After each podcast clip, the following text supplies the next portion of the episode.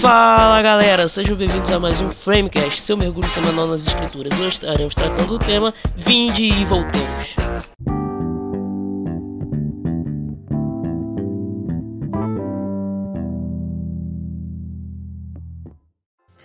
A base do nosso tema de hoje é Oséias 5, verso 13 a Oséias 6, verso 6. Quando Efraim viu a sua enfermidade e Judá os seus temores, Efraim se voltou para a Síria e mandou buscar a ajuda do grande rei. Mas ele não tem condições de curar vocês, nem pode sarar os seus tumores, pois serei como um leão para Efraim, como um leão grande para Judá. Eu os despedaçarei e irei embora eu os levarei sem que ninguém possa livrá-los. Então voltarei ao meu lugar, até que eles admitam sua culpa. Eles buscarão a minha face. Em sua necessidade, eles me buscarão ansiosamente. Venham, voltemos para o Senhor. Ele nos despedaçou, mas nos dará cura. Ele nos feriu, mas sarará nossas feridas. Depois de dois dias, ele nos dará vida novamente. Ao terceiro dia, ele nos restaurará para que vivamos em Sua presença, conheçamos o Senhor e esforcemos-nos por conhecê-lo. Tão certo como nasce o sol, ele aparecerá, virá para nós como as chuvas de inverno, como as chuvas de primavera que regam a terra. Que posso fazer com você, Efraim? Que posso fazer com você, Judá? Seu amor é como a neblina da manhã, como o primeiro orvalho que logo evapora. Por isso eu os despedacei. Por meio das, é, dos meus profetas, eu os matei com as minhas palavras. Os meus juízos reluziram como relâmpagos sobre vocês pois desejo misericórdia e não sacrifício, conhecimento de Deus em vez de holocaustos.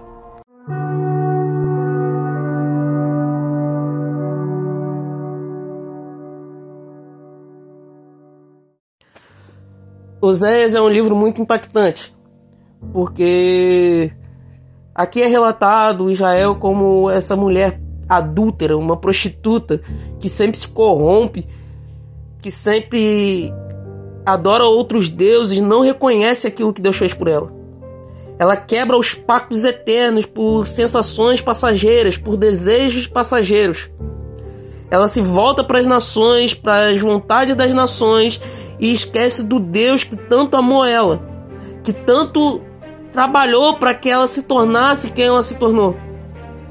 E Deus ele aqui promete que ele irá ferir a Israel ele irá ferir a Israel, a Judá e a Efraim.